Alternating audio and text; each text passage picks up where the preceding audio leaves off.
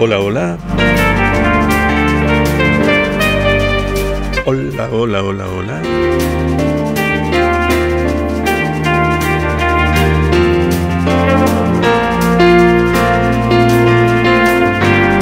Esto es cosas que no sirven para nada.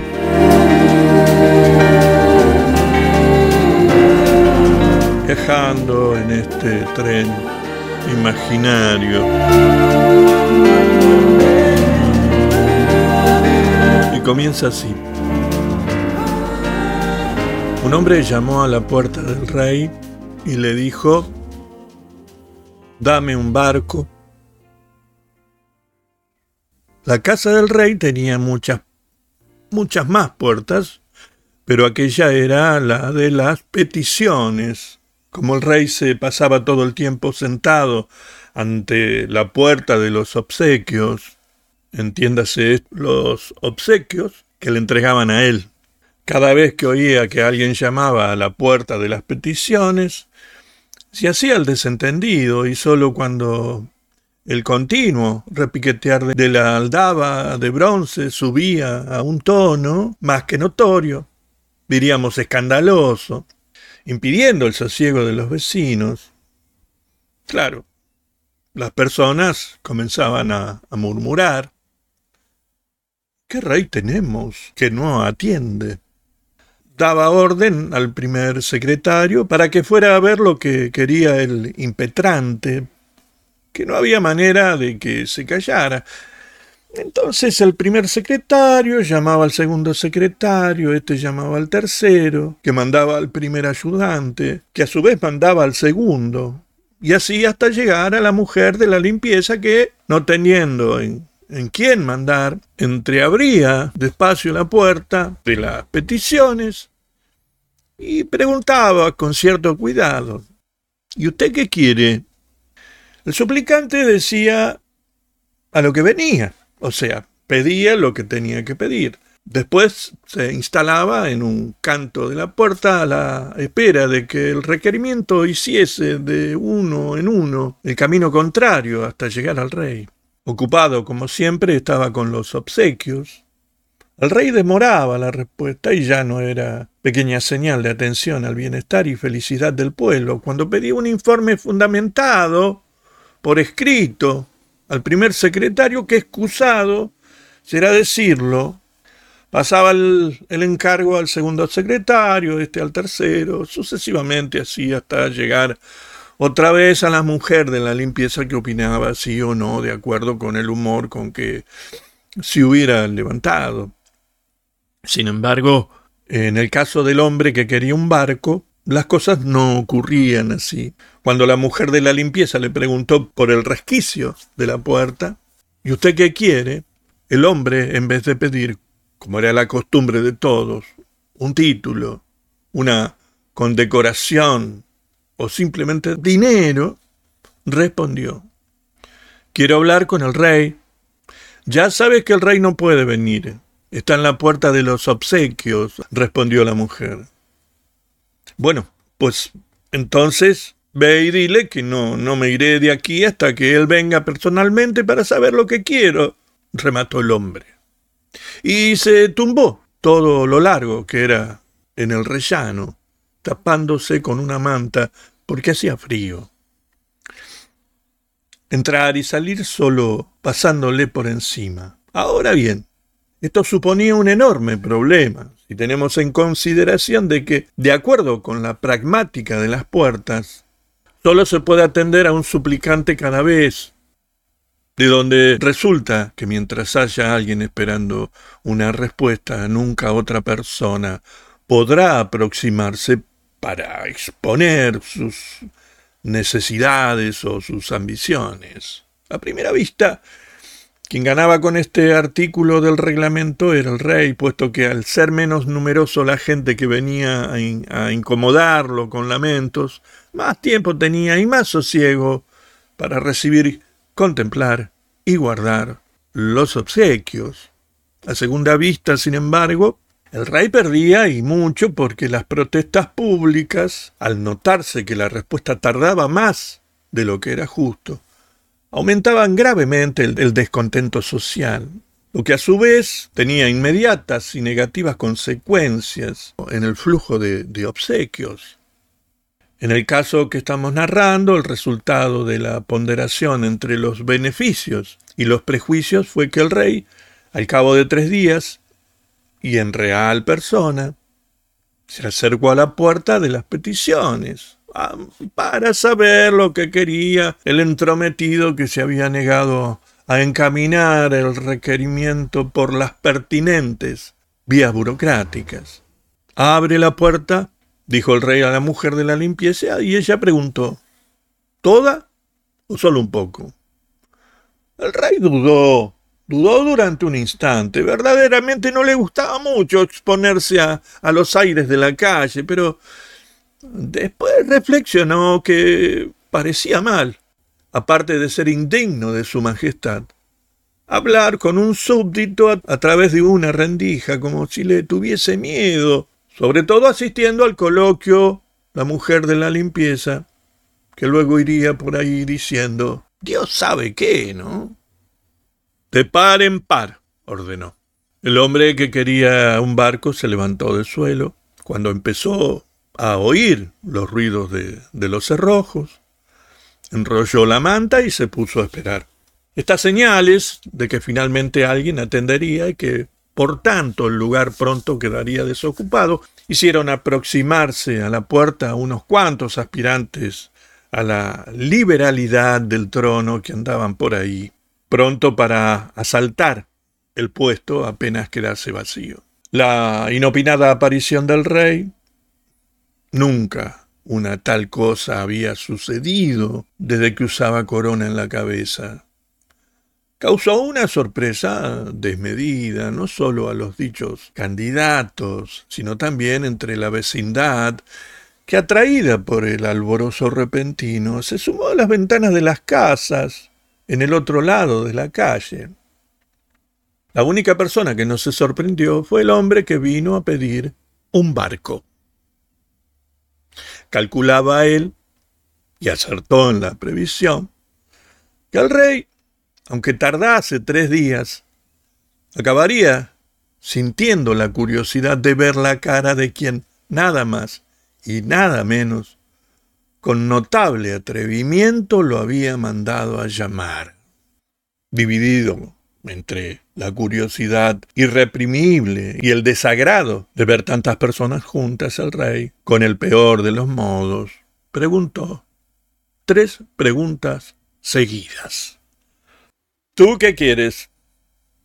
¿Por qué no dijiste lo que querías? ¿Te crees que no tengo nada más que hacer? Pero el hombre solo respondió a la primera pregunta. Dame un barco, dijo.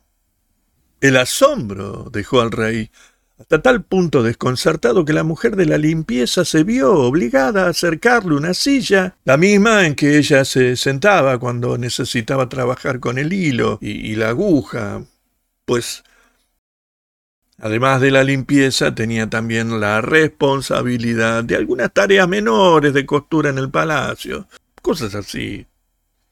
Mal sentado porque la silla de Enea era mucho más baja que el trono, el rey buscaba la mejor manera de acomodar las piernas, ora encogiéndolas, ora extendiéndolas para, para los lados, mientras que el hombre que quería un barco esperaba con paciencia la pregunta que seguiría. ¿Y tú para qué quieres un barco si se puede saber? Fue lo que el rey preguntó cuando finalmente se dio por instalado con sufrible comodidad en la silla de la mujer de la limpieza. Para buscar la isla desconocida, respondió el hombre. ¿Qué isla desconocida? preguntó el rey, disimulando la risa, como si, si tuviese enfrente a un loco de atar, de los que tienen manías de navegación, a quien no sería bueno contrariar así de entrada. La isla desconocida, repitió el hombre. Hombre, ya no hay islas desconocidas.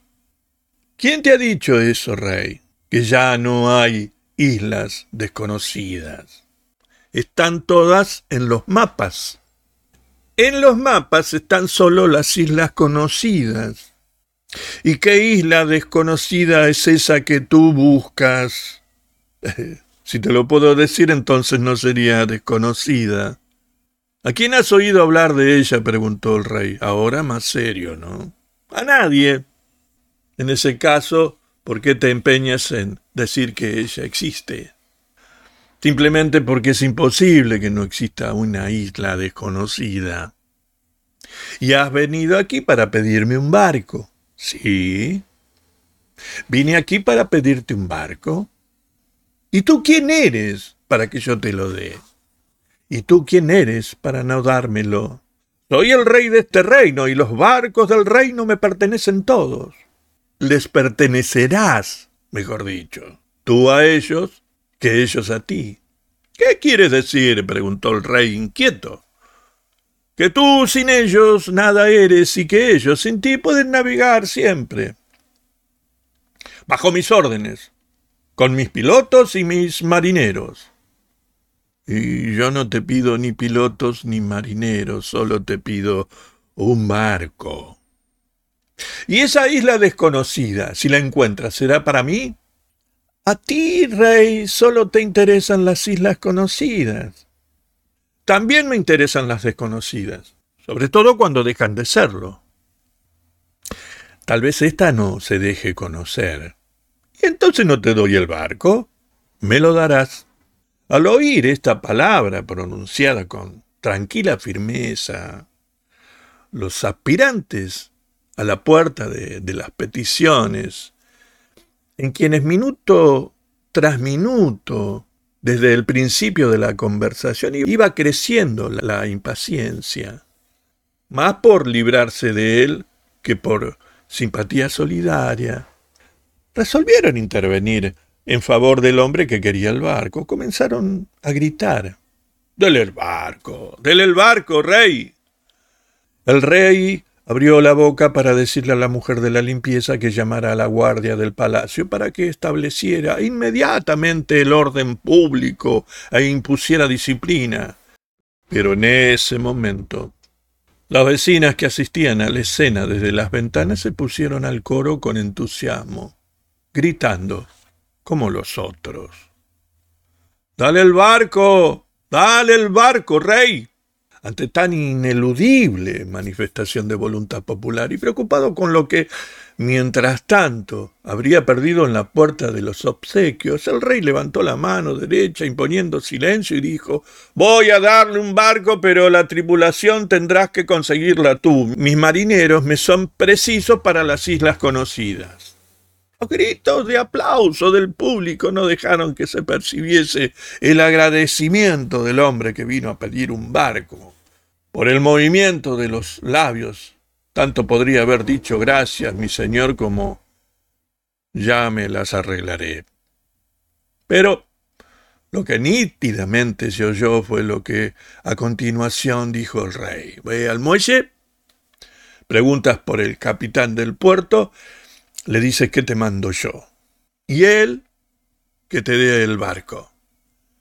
Llevas mi tarjeta.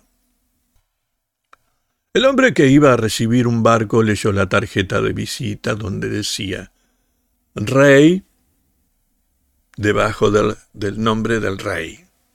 Eran estas palabras las que él había escrito sobre el hombro de la mujer de la limpieza. Entrega al portador un barco, no es necesario que sea grande, pero que navegue bien y sea seguro. No quiero tener remordimiento en la conciencia si las cosas ocurren mal. Cuando el hombre levantó la cabeza, se supone que esta vez iría a agradecer a la dádiva. El rey ya se había retirado. Solo estaba la mujer de la limpieza mirándolo con, con cara de circunstancias. El hombre bajó del peldaño de la puerta, señal de que los otros candidatos podían avanzar. Por fin. Superfluo será explicar que la confusión fue indescriptible, todos queriendo llegar al sitio en primer lugar, pero con tan mala suerte que la puerta ya estaba cerrada otra vez. La aldaba de bronce volvió a llamar a, la mujer de la limpieza, pero la mujer de la limpieza no está. Dio la vuelta y salió con el cubo y la escoba por otra puerta. La de las decisiones. Decisiones. Que apenas es usada. Pero cuando lo es, lo es. Ahora sí.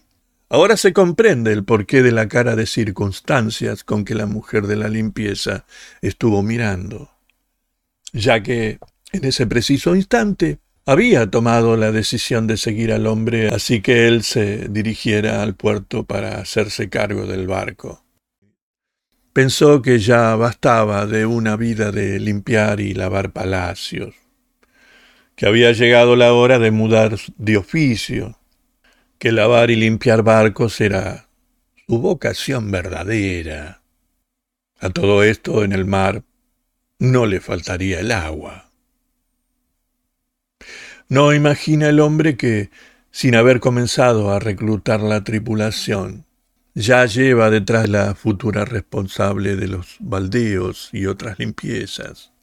También es de este modo como el destino acostumbra a comportarse con nosotros, ya que eh, está pisándonos los talones, ya existiendo la mano para tocarnos en el hombro, y nosotros todavía vamos murmurando. Se acabó, no hay nada más que ver, todo es igual. Andando, andando, andando, el hombre llegó al puerto, fue al muelle, preguntó por el capitán y mientras venía se puso a adivinar cuál sería de entre todos los barcos que allí estaban el que iría a ser suyo. Grande ya sabía que no, la tarjeta de visita del rey era muy clara en este punto, por consiguiente quedaban descartados los paquebotes, los cargueros y los navíos de guerra. Tampoco podría ser tan pequeño que aguantase mal las fuerzas del viento y los rigores del mar. En este punto también había sido categórico el rey. Que navegue bien y sea seguro. Fueron estas sus formales palabras, excluyendo así explícitamente los botes, las falúas y las chalupas, que siendo buenos navegantes y seguros, cada uno conforme a su condición, no nacieron para surcar los océanos, que es donde se encuentra casualmente, se encuentran las, las, las islas desconocidas un poco apartada de allí, escondida detrás de, unos bidones, la mujer de la limpieza pasó los ojos por los barcos atracados.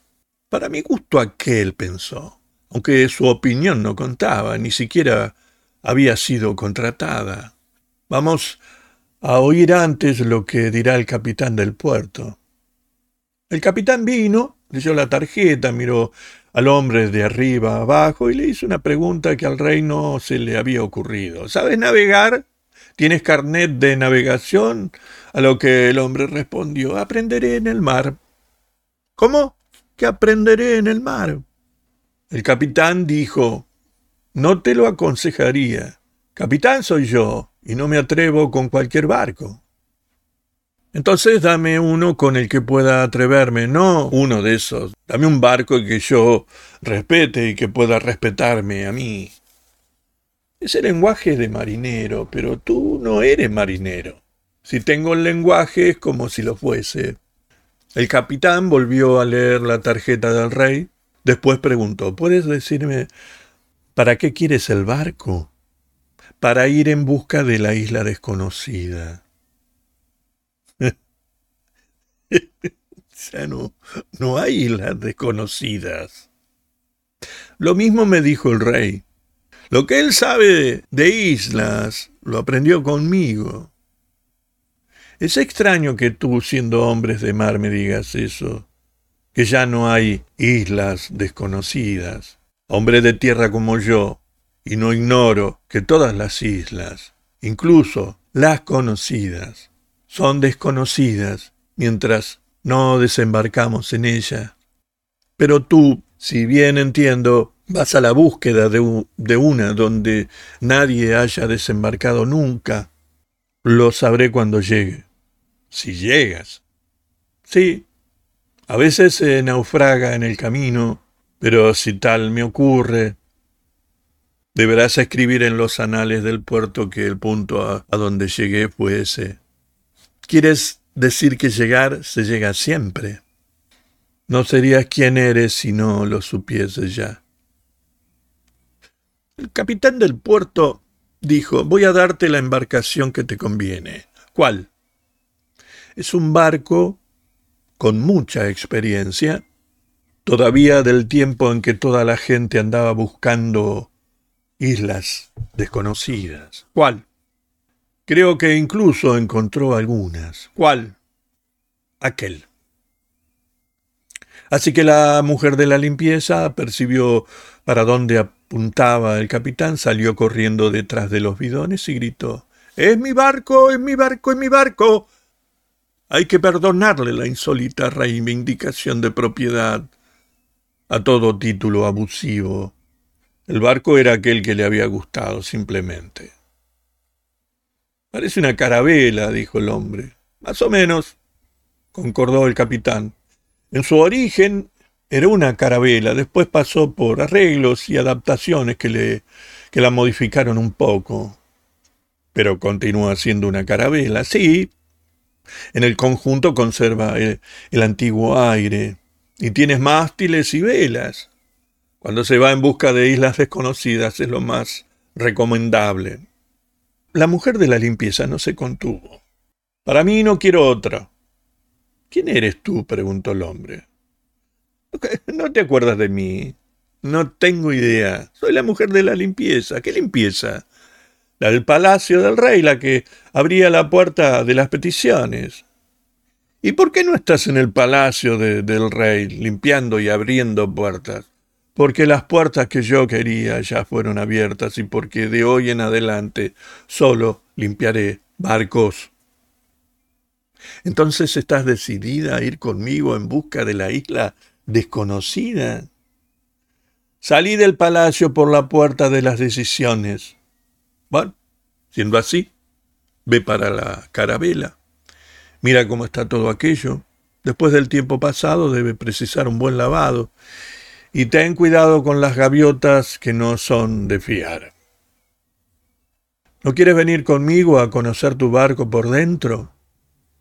Dijiste que era tuyo. Disculpa, fue solo porque me gustó. Gustar es probablemente la mejor manera de tener. Tener debe ser la peor manera de gustar. El capitán del puerto interrumpió la conversación.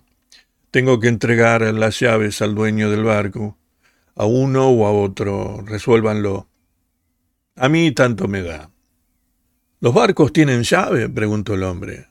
Para entrar, no pero allí están las bodegas y los pañoles y el camarote del comandante con, con el diario de a bordo. Ella que se encargue de todo, yo voy a reclutar la, la tripulación, dijo el hombre y se apartó. La mujer de la limpieza fue a la oficina del capitán para recoger las llaves, después entró en el barco. Dos cosas le valieron, la escoba del palacio y el aviso contra las gaviotas.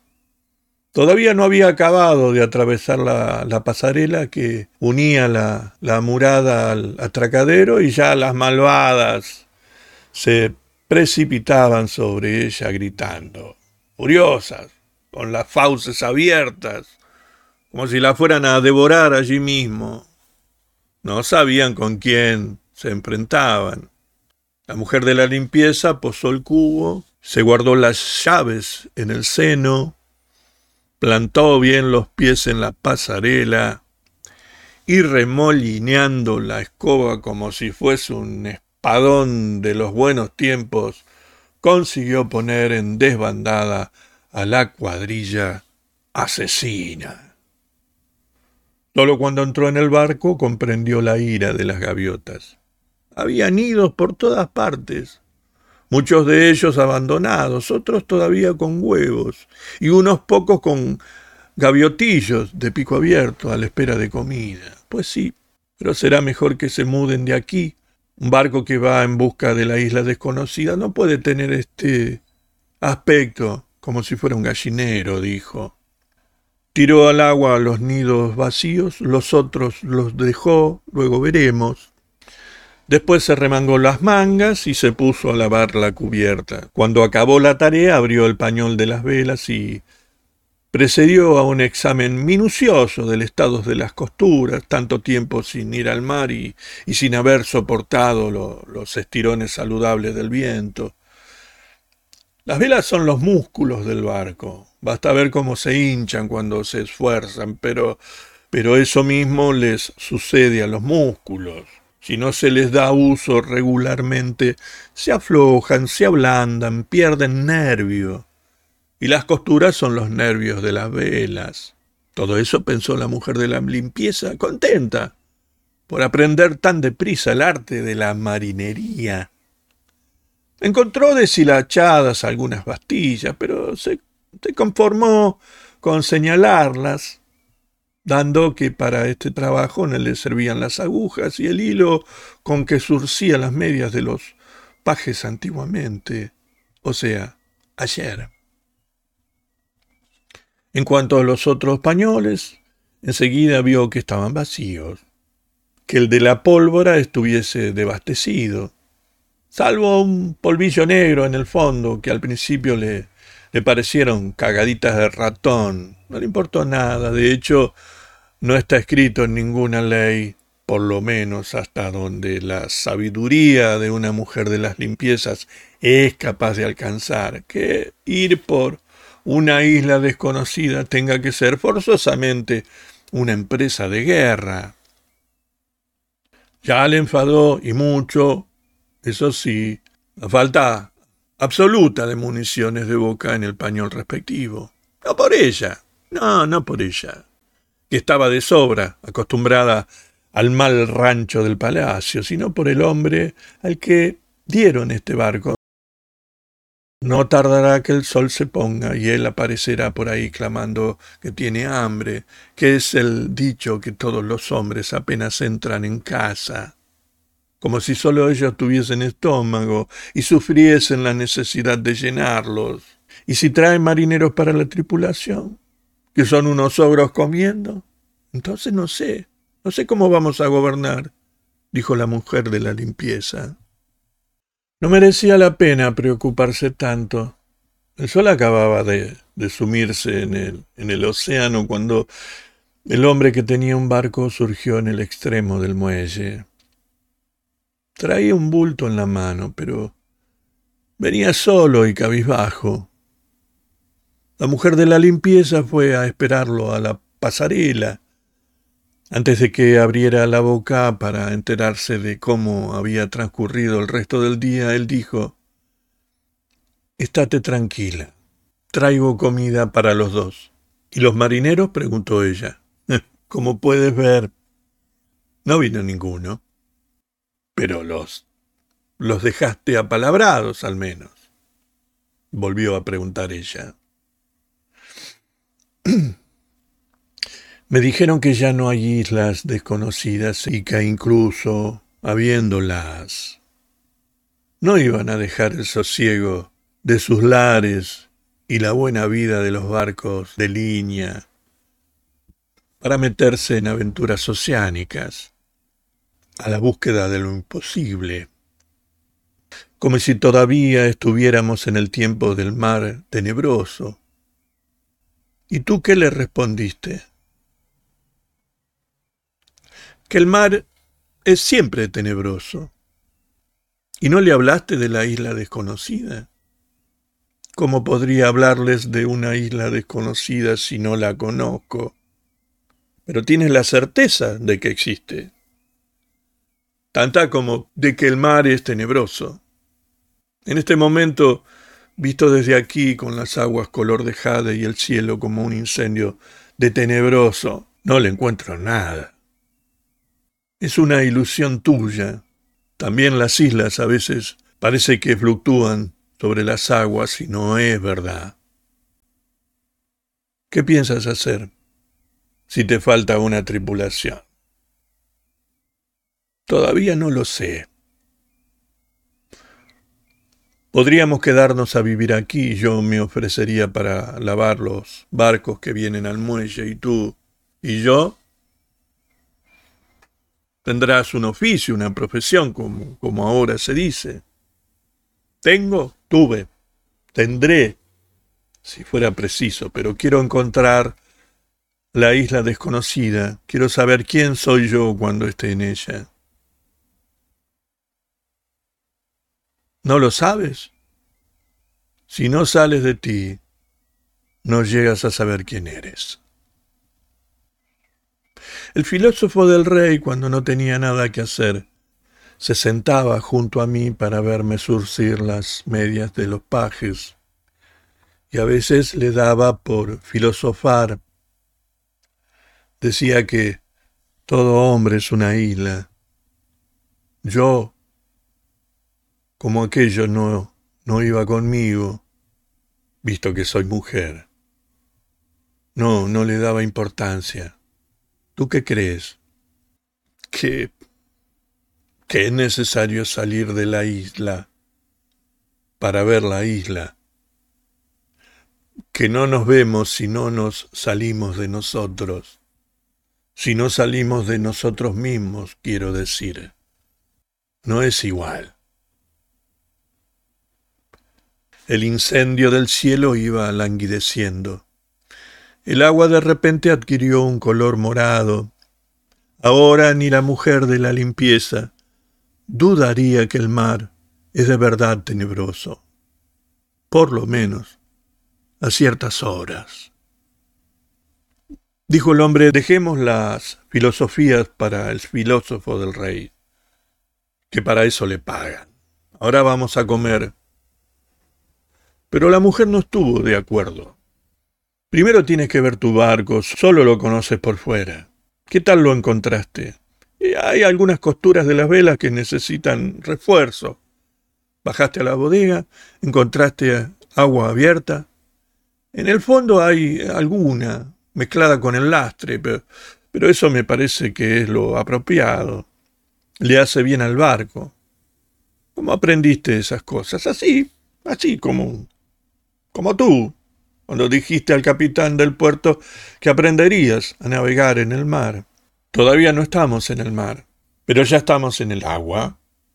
Siempre tuve la idea de que para la navegación, dos maestros verdaderos. Uno es el mar y el otro es el barco. Y el cielo. ¿Te olvidas del cielo? Sí, claro, el cielo. Los vientos, las nubes, el cielo. Sí, el cielo. En menos de un cuarto de hora habían acabado la vuelta en el barco, una carabela incluso transformada. No da para grandes paseos tampoco. Es bonita, dijo el hombre, pero si, si no consigo tripulantes suficientes para la maniobra, tendré que ir a decirle al rey que ya, ya no la quiero. Te desanimas a la primera contrariedad. La primera contrariedad fue esperar al rey tres días y no desistí. Si no encuentras marineros que quieran venir, ya nos las arreglaremos los dos solos. Estás loca. Dos personas solas no, no serían capaces de gobernar un barco de estos. Yo tendría que estar siempre al timón y tú ni vale la pena explicarlo, es una locura. Después veremos. Ahora vamos a cenar, dijo ella. Subieron al castillo de Popa, el hombre todavía protestando contra lo que llamara locura. Allí la mujer de la limpieza abrió el, el fardel que él había traído, un pan, queso, queso curado de cabra, aceitunas, una botella de vino. La luna ya estaba a medio palmo sobre el mar. Las sombras de, de la verga y del mástil grande vinieron a tumbarse a sus pies. Es realmente bonita nuestra carabela, dijo la mujer. Y enmendó enseguida la tuya, tu carabela. Supongo que no será mía por mucho tiempo.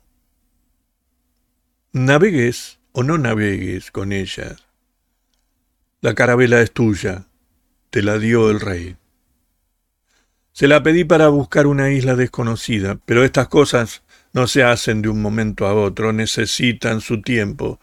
Ya mi abuelo decía que quien va al mar se aveía en tierra, y eso que él no era marinero. Sin marineros no podremos navegar. Eso ya lo has dicho. Y hay que abastecer el barco de las mil cosas necesarias para un viaje como este, que no se sabe a dónde nos llevará. Evidentemente, y después tendremos que esperar a que sea la estación apropiada y salir con María Buena y que venga gente al puerto a desearnos buen viaje. ¿Te estás riendo de mí? Nunca me reiría de quien me hizo salir por la puerta de las decisiones. Discúlpame y no volveré a pasar por ella. Suceda lo que suceda. La luz de la luna iluminaba la cara de la mujer de la limpieza. Es bonita, realmente es bonita, pensó el hombre. Y esta vez no se refería a la carabela. La mujer, esa, no pensó nada.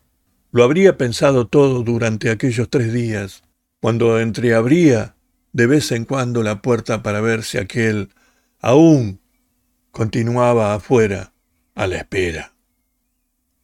No sobró ni una miga de pan o de queso, ni una gota de vino. Los huesos de las aceitunas fueron a parar al agua. El suelo está tan limpio como quedó cuando la mujer de la limpieza le pasó el último paño. La sirena de un paquebote que se, se hacía a la mar soltó un ronquido potente, como debieron de ser los del Leviatán. Y la mujer dijo, cuando sea nuestra vez, haremos menos ruido.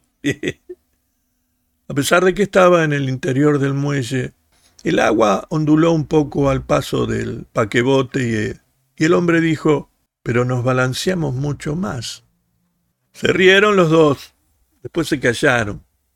Pasado un rato uno de ellos opinó que lo mejor sería irse a dormir. No es que yo tenga mucho sueño. Y el otro concordó. Ni yo. Después se callaron otra vez la luna subió y continuó subiendo. A cierta altura la mujer dijo, Hay literas abajo. Y el hombre dijo, Sí. Y entonces fue cuando se levantaron y descendieron a la cubierta. Ahí la mujer dijo, Hasta mañana. Yo voy para este lado. Y el hombre respondió, Y yo Voy para este. Hasta mañana. No dijeron babor o estribor. Probablemente porque todavía están practicando en las artes. La mujer volvió atrás. Me había olvidado. Se sacó del bolsillo dos cabos de velas. Los encontré cuando limpiaba, pero no tengo cerillas. Yo tengo, dijo el hombre. Ya mantuvo las velas, una en cada mano. Él encendió un fósforo, después abrigando la llama bajo la cúpula de los dedos curvados, la llevó con todo el cuidado a los viejos pabilos. La luz prendió, creció lentamente como la, la de la luna, bañó la cara de la mujer de la limpieza. No sería necesario decir que él pensó, es bonita, es bonita. Pero lo que ella pensó, sí. Se ve que solo tiene ojos para la isla desconocida aquí cómo se equivocan las personas interpretando miradas, sobre todo al principio. Ella le entregó una vela, dijo hasta mañana, duerme bien. Él quiso decir lo mismo de otra manera. Que tengas sueños felices. Fue la frase que, que le salió dentro de nada. Cuando esté abajo, acostado en su litera, se le ocurrirán otras frases más espiritosas, sobre todo más insinuantes, como se espera que sean las de un hombre cuando está a solas con una mujer. Se preguntaba si ella dormiría, si habría tardado en entrar en el sueño. Después imaginó que andaba buscándola y no la encontraba en ningún sitio, que estaban perdidos los dos en un barco enorme. El sueño era un, un prestidigitador hábil. Muda las proporciones de las cosas y sus distancias, separa a las personas y ellas están juntas, las reúne y casi no se ven una a otra. La mujer duerme a pocos metros y él no sabe cómo alcanzarla, con lo fácil que es ir de babor a estribor. Le había deseado buenos sueños, pero fue él quien se pasó toda la noche soñando. Soñó que su carabela navegaba por alta mar, con las tres velas triangulares gloriosamente hinchadas, abriendo camino sobre las olas, mientras él manejaba la, la rueda del timón y la tripulación descansaba a la sombra. No entendía cómo estaban allí los marineros que en el puerto y en la ciudad se habían negado a embarcar con él para buscar la isla desconocida. Probablemente se arrepintieron de la grosera ironía con, con que lo trataron Veía animales esparcidos por la cubierta, patos, conejos, gallinas, lo habitual de la crianza doméstica, comiscando los granos de, millo o reoyendo las hojas de col que un marinero les echaba. No se acordaba de cuándo los había traído para el barco. Fuese como fuese, era natural que estuviesen allí. Imaginemos que la isla desconocida es como tantas veces lo fue en el pasado, una isla desierta, lo mejor será jugar sobre seguro. Todos sabemos que abrir la puerta de la conejera y agarrar un conejo por las orejas siempre es más fácil que perseguirlo por montes y valles. Del fondo de la bodega sube ahora un relincho de caballo, de mugidos de bueyes, de rebuznos, de asnos, las voces de los nobles animales necesarios para el trabajo pesado. Pero ¿cómo llegaron ellos? ¿Cómo pueden caber en una carabela donde la tripulación humana apenas tiene lugar?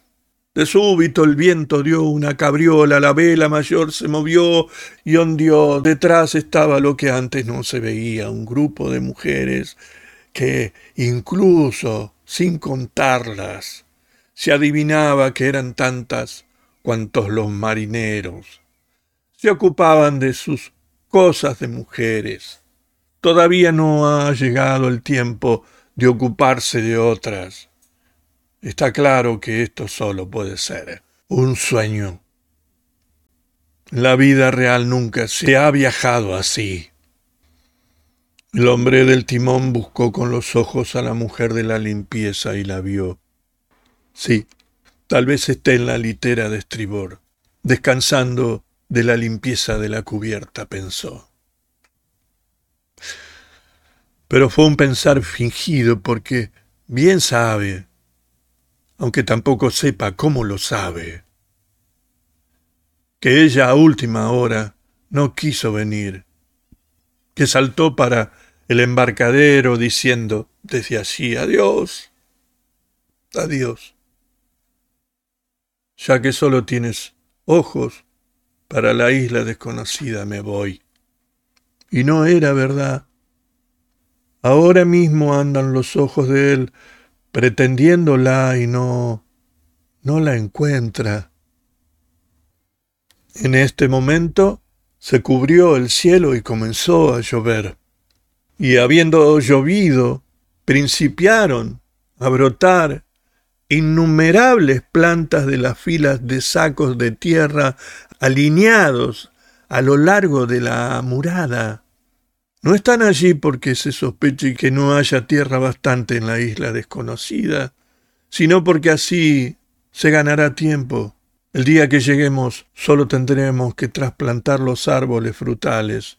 sembrar los granos de las pequeñas cosechas que van madurando aquí, adornar los jardines con las flores que abrirán de estos capullos. El hombre del timón pregunta a los marineros que descansan en cubierta si avistan alguna isla desconocida y ellos responden que no ven ni, ni de unas ni de otras, pero que están pensando desembarcar en la primera tierra habitada que aparezca. Siempre que haya un puerto donde fondear, una taberna donde beber y una cama donde folgar. Que aquí no se puede, con toda esta gente junta. ¿Y la isla desconocida? preguntó el hombre del timón. La isla desconocida es cosa inexistente, no pasa de, de una idea de tu cabeza. Los geógrafos del rey fueron a ver en los mapas y declararon que islas por conocer es cosa que se acabó hace mucho tiempo. Debieron haberse quedado en la ciudad, en lugar de venir a entorpecerme la navegación.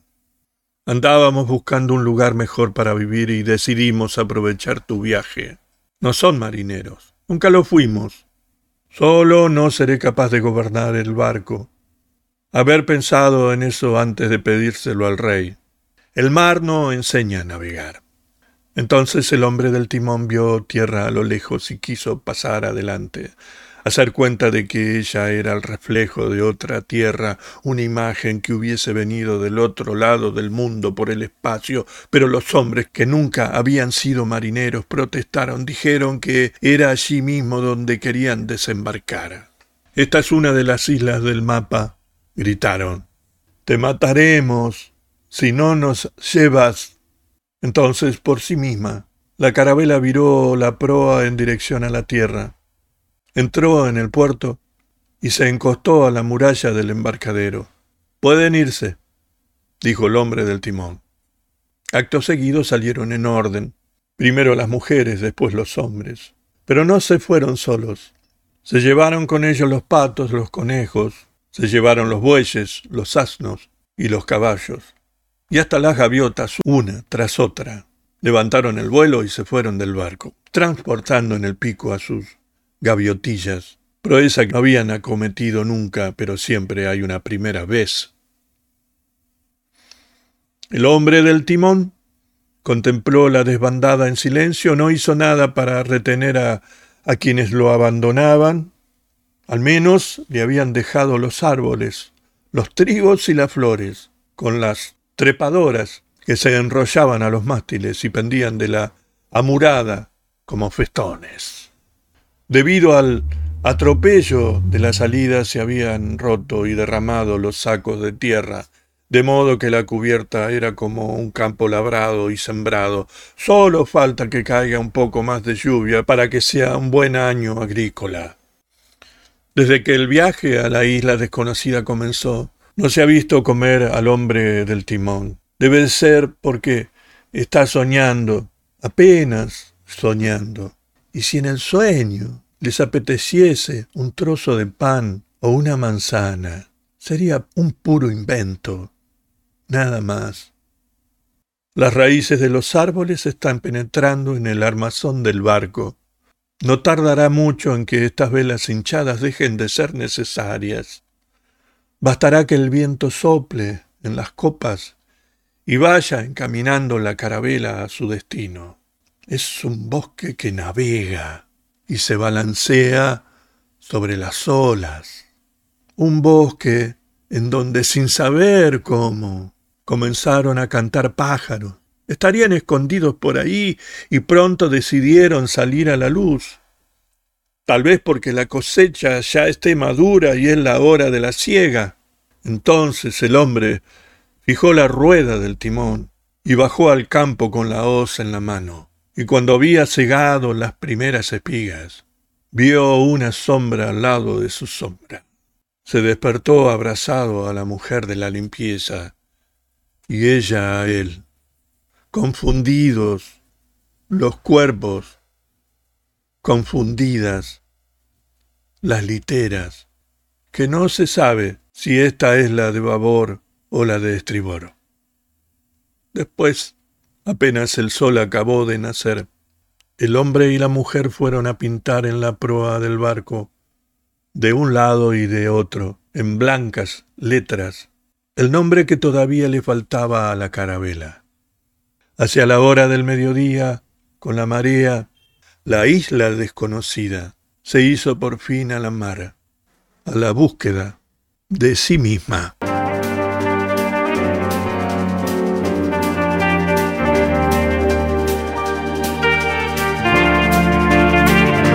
Cuento de la isla desconocida del maestro José Saramago.